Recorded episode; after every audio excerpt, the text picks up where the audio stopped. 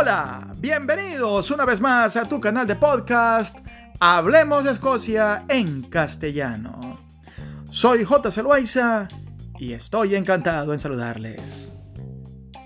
En Hablemos de Escocia en castellano nos sentimos muy satisfechos y orgullosos de poder contar con una comunidad de seguidores de habla hispana que sobrepasa las 7.300 personas, distribuidos en 24 países entre Europa, América Latina y Norteamérica. A diario tengo el privilegio de compartir en vivo o en diferido con personas que escriben desde esos lugares para expresar su interés en Escocia, bien sea como destino para sus futuras vacaciones o como una opción para emigrar. Justamente esa última opción es muy recurrente, sobre todo en los sábados de preguntas y respuestas que suelo abrir para interactuar con los seguidores. Cientos de mensajes y preguntas relacionados directa o indirectamente con la migración he respondido y sigo respondiendo. Pues para nadie es un secreto las falencias sociales, económicas y políticas que viven especialmente algunos países de América Latina, pero también existen muchas dudas de personas con nacionalidad europea debido a la adopción de un nuevo modelo migratorio que ha impuesto el consabido Brexit, por lo que el anterior modelo europeo ya no cuenta en esta comunidad plurinacional que se denomina Reino Unido. Y es legítimo que las personas deseen buscar un cambio en su calidad de vida para mejor, si ya han considerado que en donde están no mejorará. Vivo en Latinoamérica pero tengo nacionalidad europea. ¿Puedo emigrar a Escocia? Soy europeo y viví anteriormente tres años en Escocia. ¿Puedo regresar ahora mismo aún con las nuevas condiciones impuestas por el Brexit? Soy español. ¿Puedo entrar a Escocia solo con mi DNI? ¿Es difícil conseguir un empleo en Escocia para un maestro de inglés? Soy ingeniero eléctrico. ¿Puedo encontrar empleo en mi área? Esas son apenas unas de las tantas preguntas que me han hecho pública o privadamente, por lo que considero que ha llegado el momento de dedicar un corto pero sustancioso podcast a este tema. Hoy, en nuestro episodio 46, hablaremos sobre emigrar a Escocia I can or I can't. No vamos a descubrir el agua caliente al afirmar que Escocia es hoy por hoy uno de los países con mejor calidad de vida dentro del continente europeo, para no hablar de la Unión Europea, porque ya no estamos allí. Escocia cuenta con un sistema educativo autónomo y una de las tasas más bajas de desempleo en todo el continente. Y estos dos factores la han convertido en blanco de los cazadores de oportunidades para estudiar y trabajar, a pesar de las diferencias idiomáticas que se deban afrontar. Además, Edimburgo es una capital muy distinta a las bien consabidas grandes metrópolis europeas como la cercana Londres, o Madrid, Roma, París o Berlín, solo para mencionar algunas. La ciudad de Edimburgo es pequeña, tranquila, muy segura, divertida y con un alto estándar de calidad de vida. Eso sí, es la segunda ciudad más costosa para vivir en Reino Unido, solo por detrás de Londres. Pero también es cierto que la diferencia entre ambas es abismal. Lo de Londres es a nivel de membresía de un club de la alta sociedad, una barbaridad.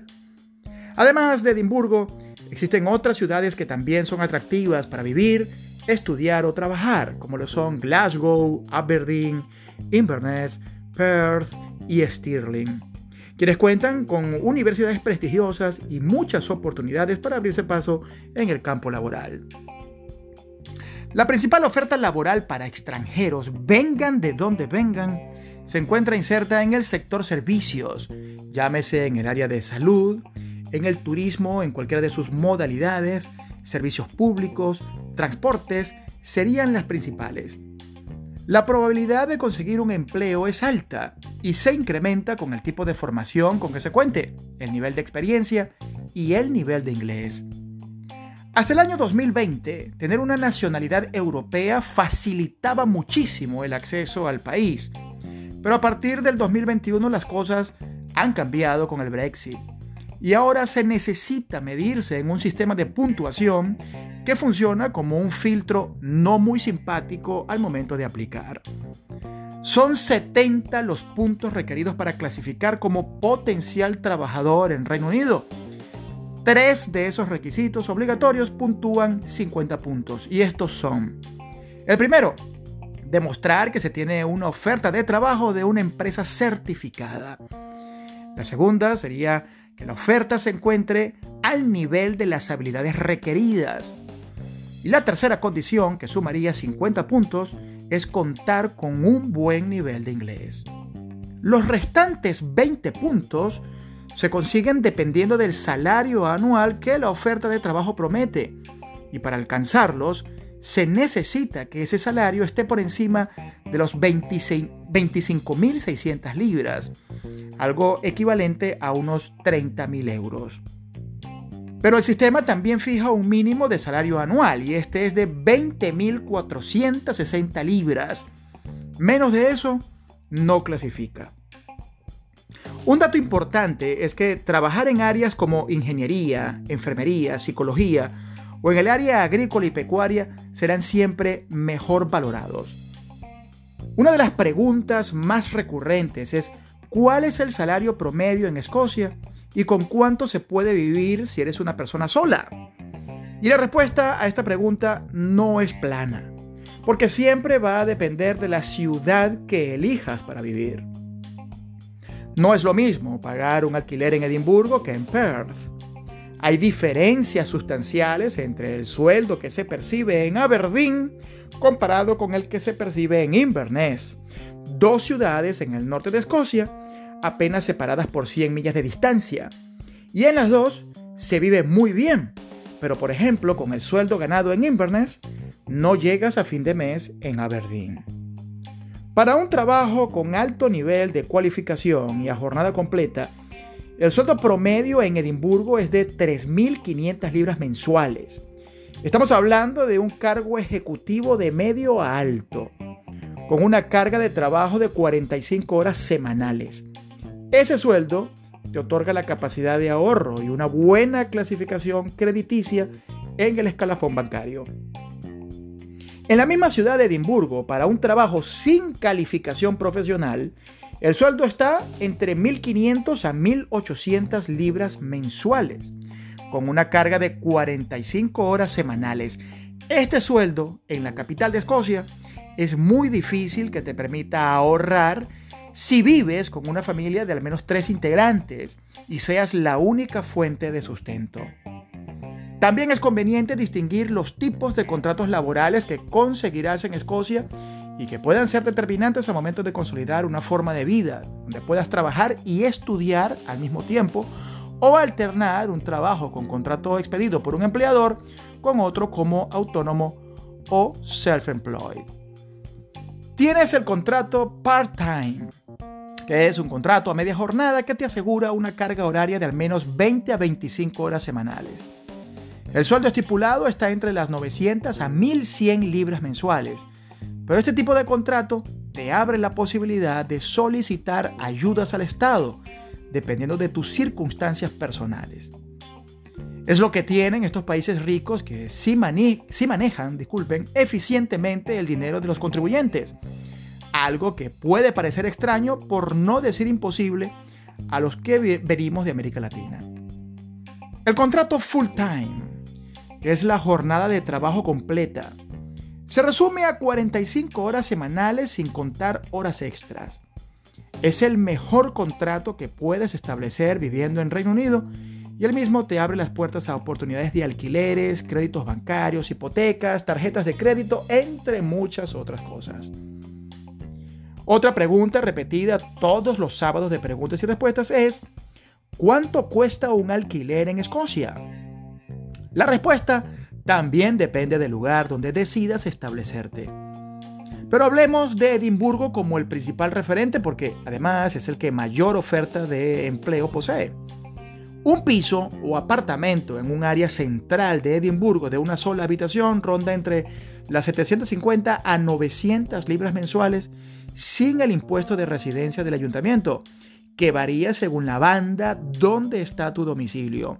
Pero agrégale entre 150 a 250 libras por este concepto. Es decir, alquiler más council tax te va a dar entre 900 a 1200 libras mensuales. Si eres soltero o soltera y compartes el piso con otras personas, algo muy usual para abaratar gastos, el costo del alquiler puedes reducirlo a entre 400 a 500 libras mensuales, más gastos de council tax y servicios que también se suelen repartir entre los roommates.